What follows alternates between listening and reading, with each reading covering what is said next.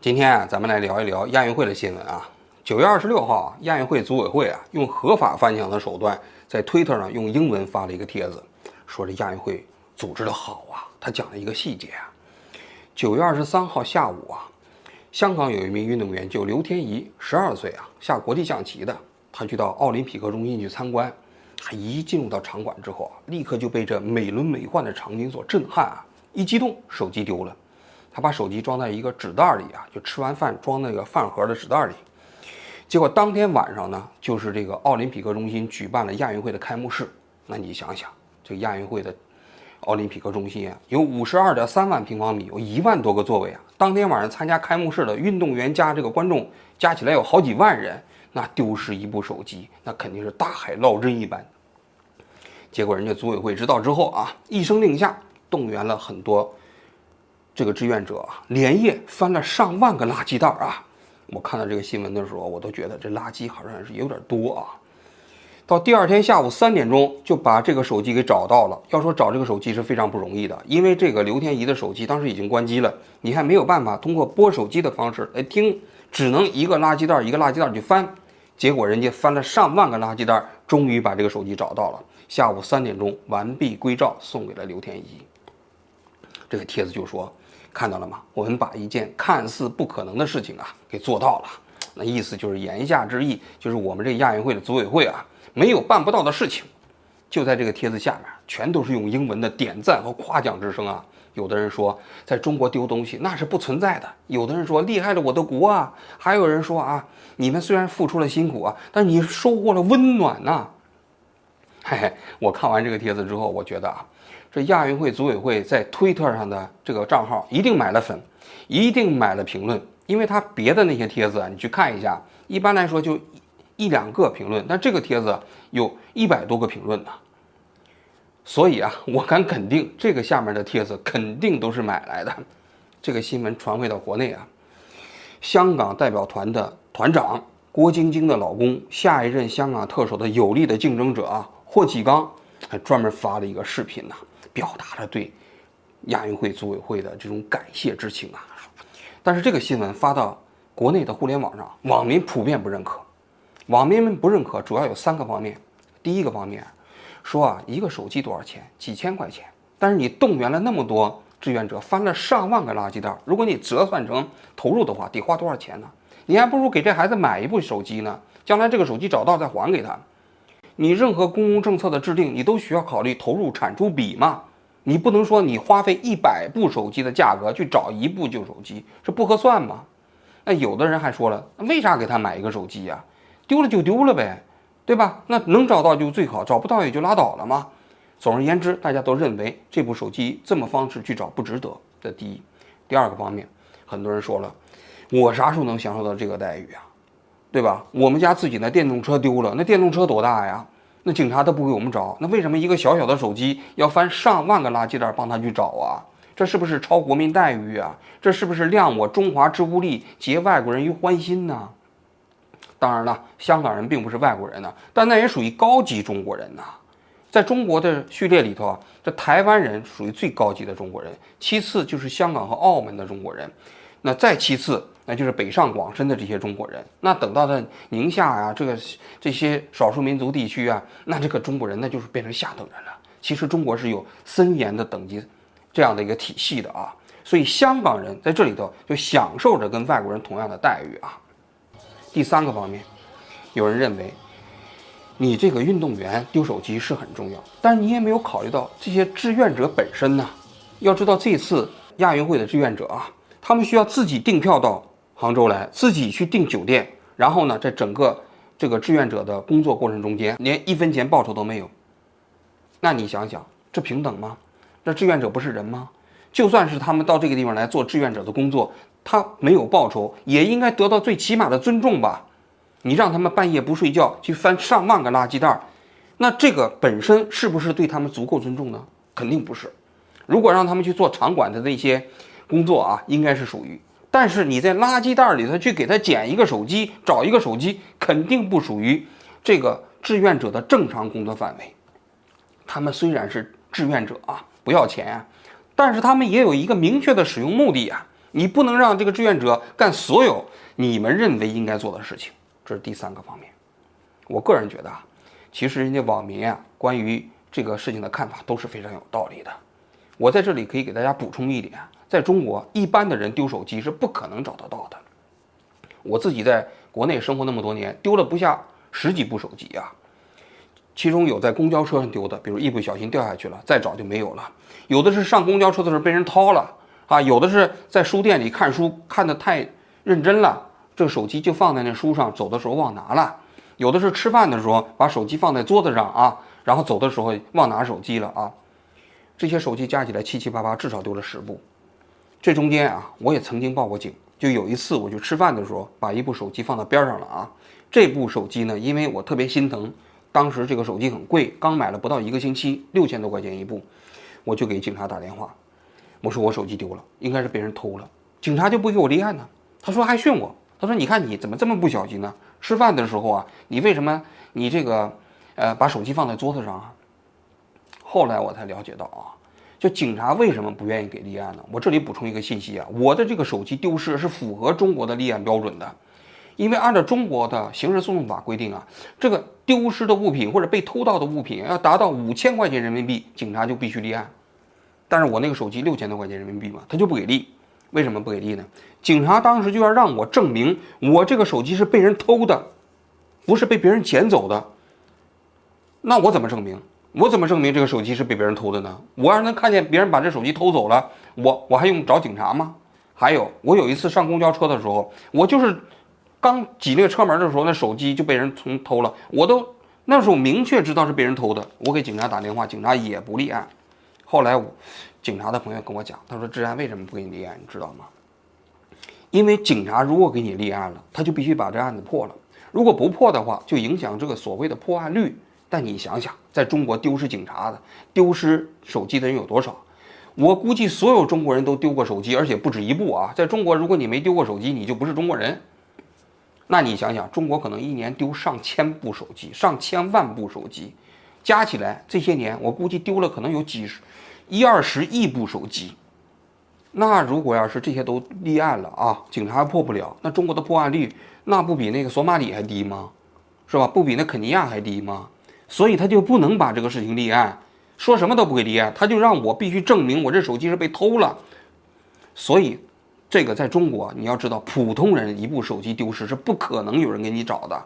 但是关键是一个高级中国人，一个香港人，他的手机在亚运会期间丢失了，就可以动员志愿者去帮他找。这是什么？这就叫超国民待遇。说到超国民待遇啊，这次亚运会那可不仅仅是帮香港运动员找手机啊，就在前几天。亚运会的那个自助餐引起了媒体的广泛关注啊，那个自助餐啊，好像是专供媒体工作人员使用的。那个自助餐呢，有两百六十八道菜，然后多少钱呢？是二十块钱一份儿。这两百六十八道菜啊，还不是普通的，那里头又有红烧肉，又有牛排，又有大虾，琳琅满目啊，看起来非常好吃啊。二十块钱一份儿，当时啊，就把那日本的记者给震撼住了。那日本记者在现场做直播啊，说是亚运会的这个餐厅啊。呃，四百日元就可以随便吃两百六十八道菜，哇！那消息传回到日本电视台，演播室的那些人都说：“哎呦，不可思议啊！”那紧接着，中国的网民就质疑了，说这两百六十八道菜的自助餐啊，为什么不开放这普通的公众去吃呢？你这个是不是在补贴这些外国记者呢？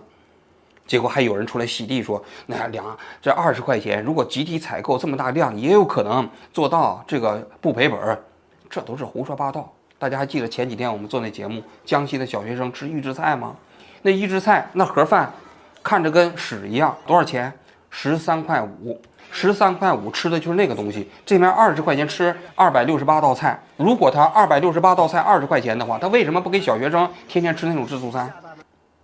是不是？显然是做不到。这个里头显然是给了外国记者一个超国民待遇，我觉得这一点是毫无疑问的啊。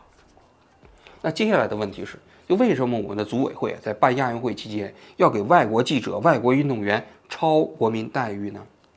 我觉得主要有这个几个方面的理由啊。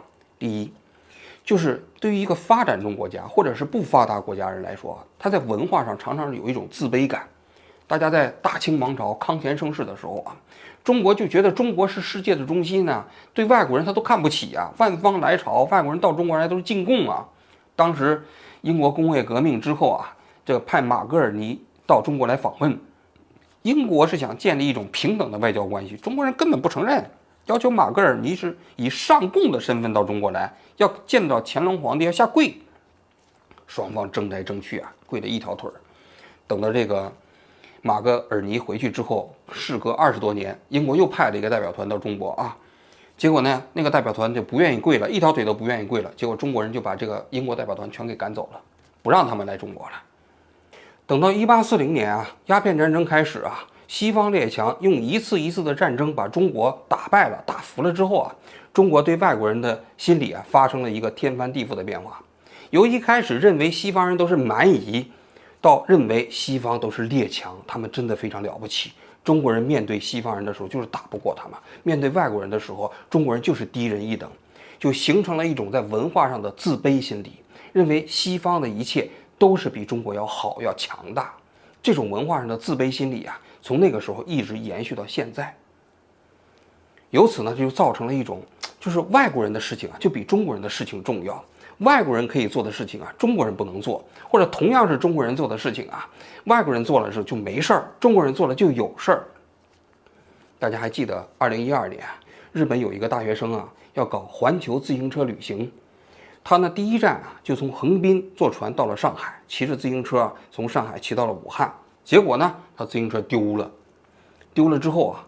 这武汉市公安局发现是一个日本人丢了自行车，立刻就抽调了精干的公安干警，成立了一个专案组啊，就给他破案呐，然后还跟他承诺说，如果他的自行车找不到啊，武汉市公安机关给他买一辆一模一样的自行车，帮他完成环球旅行。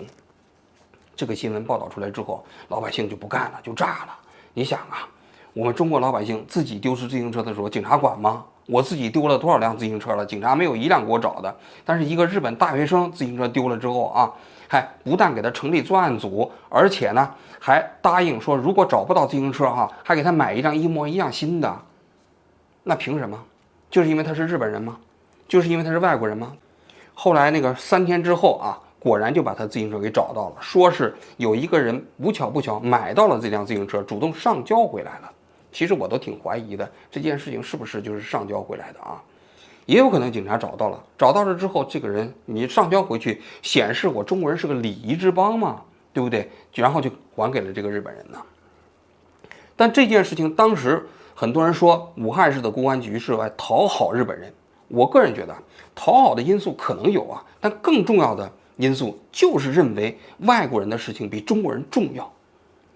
中国人，你丢自行车，我就可以不管；但是外国人丢了自行车，我就得管。这种潜意识的文化心理啊，深深根植于很多中国人的内心，所以他面对外国人，他不自信。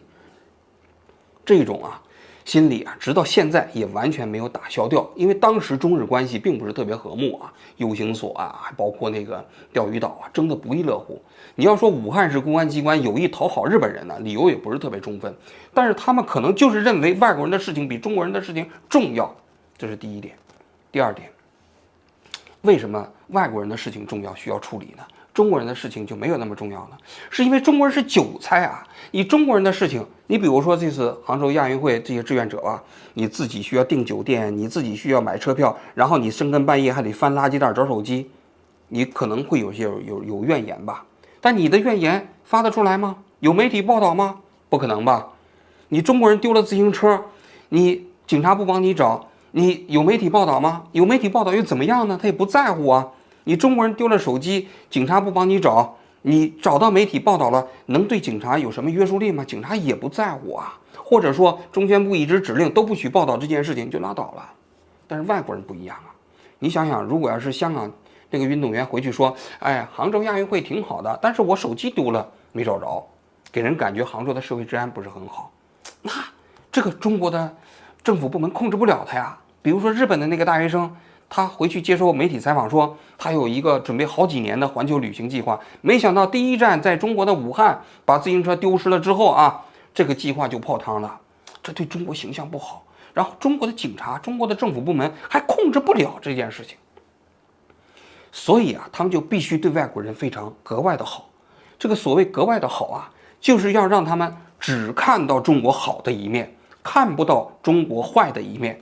这样的话，他就只会在中国感到温暖，只会向他们自己的媒体、向他们自己的同胞讲中国就是了不起，中国就是好。你看，我在中国丢了一个自行车，然后警察火速就给我找到了，跟日本警察一样好。然后你看，我中我在亚运会期间丢了一部手机，火速就给我找到了。中国真是太好了，因为人的这个认知嘛，你都是。基于你自己看到的、感受到的得出来的嘛？这些外国记者就被中国政府用严严实实的一个超国民待遇啊，给他建立起来了一个信息墙，他看不到了一个真实的中国，他只能看到一个他们刻意营造出来的所谓的美好中国，这就是他们的动机。第三点，为什么他会要给外国人营造一个刻意的美好中国的这么一个这个假象呢？说到底啊，就是搞亚运会也好，搞这样的活动也好，本质上来讲，并不是为了搞一个体育盛会，而是为了做宣传。在整个亚运会期间，所有的人都是工具。就比如说那些志愿者吧，志愿者在这个宣传报道中间的工具是什么呢？是这些志愿者可以完成一件看似无法完成的事情。一个手机在一个五十二点三万平方米的这样一个大型体育赛事的会场中间丢了。翻了一万个垃圾袋，仅用了不到二十四小时就找到了，厉害！你的工具价值就在于你能做到一件不可能完成的事情，但是你自己的辛苦付出、抱怨、尊严，通通不重要。你在这个宣传的体系中间，你就需要承担一个你可以完成一件不可能完成的任务的这么一个作用。那个香港的的运动员也是工具，为什么呢？因为他拿到这样的一个。手机之后，他肯定有心怀感激之情吧。霍启刚就必须专门出来感谢一下伟大祖国的温暖吧。那么就赢得了香港市民的这个心啊。当然赢不赢得咱也不知道，反正他的主观意图是如此。那些其实场上的运动员同样也是工具。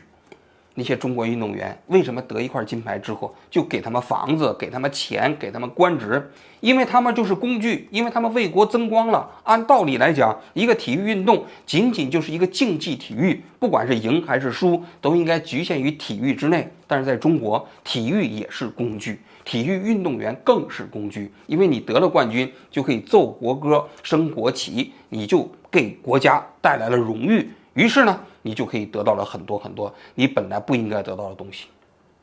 但是呢，假如你失误了，比如像桑兰是刘翔，那你就成了千夫所指，你就是民族罪人。所以他们也是工具。那些外国运动员到中国也是工具，就是刻意要营造一个他们二十块钱就可以吃一顿自助餐，看到了全是笑脸，全都是繁花似锦的中国，让他们回去之后说：“哎呀，中国跟你们宣传的不一样，中国可好着呢。”所以你可以看到了吗？整个这个体系中间的每一个环节、每一个人，通通都是工具。所以在中国，你知道了吗？搞一个亚运会也好，搞一个奥运会也好，本身它的目的就不在于体育，而在于宣传，而在于把每一个人都当做一个工具，想要证明中国强大了，中国自信了，中国发达了，中国就是这么美好。这中间只有那个老大哥才是目的，其他所有人都是工具。所以呀，你说这亚运会啊，值不值得看？我个人觉得，那赛场上那些奖牌榜啊，看不看都无所谓啊。因为这一套体系过程中间，在我看来啊，纯粹已经离体育精神已经非常非常遥远了。他就是想用这个东西在给中国的老百姓洗脑，就是想要用这个东西给外国观众来证明，看中国现在比过去要强大，比你们其他所有的国家都强大。但是一个国家、一个社会真的进步、真的强大，是要靠这些东西吗？是要靠每个人都成为工具吗？显然不是。它应该靠的是人人在法律面前都能得到平等的保护，不管是中国人还是外国人，不管是运动员还是普通人，还是志愿者，他们如果都能得到平等的尊重和保护，那才是证明一个国家真正强大之所在。所以呀，亚运会上得多少块金牌，离我说的这个目标相去甚远。但我个人觉得，这亚运会这个新闻过程中间这些边边角角啊，才是真正值得关注的，因为它无意之中间透露出来了整个这个亚运会报道的举办的一个真实的目的。好，我今天就讲到这里，谢谢大家。